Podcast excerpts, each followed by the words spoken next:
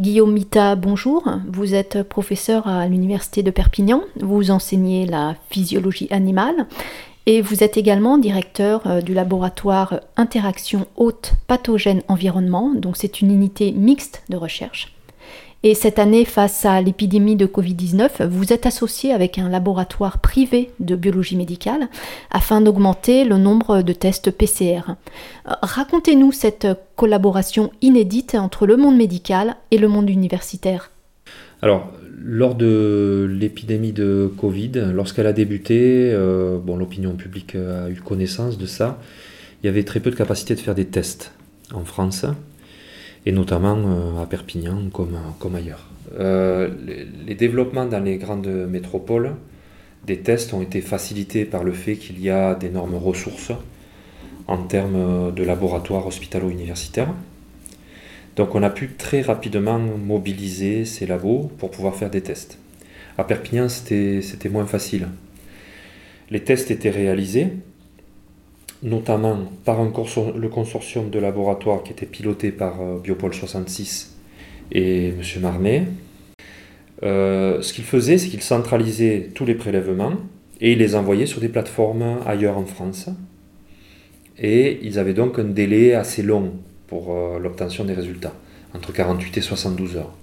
Donc nous, en tant que laboratoire de recherche, impliqués un peu dans des problèmes de santé humaine, avec les compétences qu'on avait, donc euh, on, a, sollicité les politiques euh, localement, le rectorat, euh, pour leur dire mais nous on peut aider. Et à Perpignan c'était encore plus prégnant parce que à Perpignan il n'y avait pas de possibilité de monter facilement des tests parce que les labos d'analyse ne possédaient pas les machines. Donc ça, ça, fait beaucoup de bruit au niveau national, je pense que tout le monde l'a entendu. et à un moment, donc début du mois d'avril, il y a un décret euh, qui est tombé euh, de l'État et qui a dit que dans certaines configurations, des, laboratoires de recherche qui avaient des ressources pouvaient les mettre en œuvre sous la responsabilité d'un labo d'analyse médicale. Ça, c'était une contrainte. Eh bien, euh, on pouvait envisager les partenariats. Donc c'est là, en fait, que les choses ont commencé. Vous aviez donc les machines et les compétences, mais pour autant, ça n'a pas été facile de mettre euh, la collaboration en place.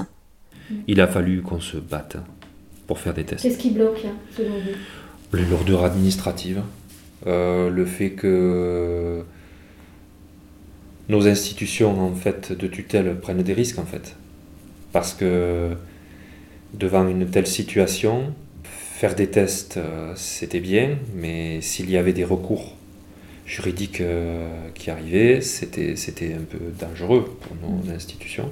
Alors l'université de Perpignan a été, a été, et nos tutelles en général, ont été très positives, nous ont, nous ont aidés, mais je pense que c'était aussi parce qu'on n'a rien lâché. Quoi. C'est quand même, quand en mars on disait on n'a pas assez de tests en France, euh, les chercheurs rageaient dans leur laboratoire, sachant qu'ils avaient toute la méthodologie pour les faire. Mm. Euh, on aurait certainement pu monter beaucoup plus vite en puissance si on avait sollicité les laboratoires de recherche. On s'est battu, hein. ça a duré un mois, pour euh, pouvoir faire ces tests et on les a finalement fait. Et je pense qu'à Perpignan, on les a fait parce qu'on est dans un contexte un petit peu particulier, avec assez peu de ressources.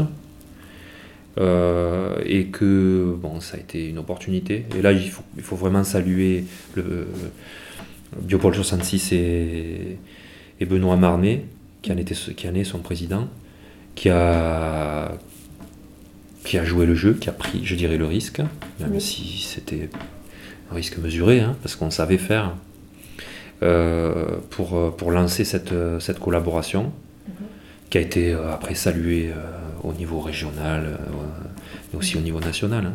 Et à titre personnel, que vous a apporté cette expérience? Ben moi, à titre personnel, ça, m'a fait comprendre euh, à quel point il était difficile parfois de faire certaines choses. Et là, je suis très fier d'avoir fait ça, oui. Parce que ça n'a rien d'extraordinaire techniquement, mais toutes les barrières qu'il a fallu faire tomber pour pouvoir faire euh, ces tests et enfin aider les gens, alors qu'on en avait la possibilité immédiatement, ben, c'est une grande fierté, ouais, parce que ça a été, ça a, été vraiment un combat et On n'a pas pu monter le partenariat avec l'hôpital, on a continué à se battre, à chercher des partenaires. Ce décret est tombé, Biopol a suivi, et c'est comme ça qu'on y est, qu'on y est arrivé. Quoi.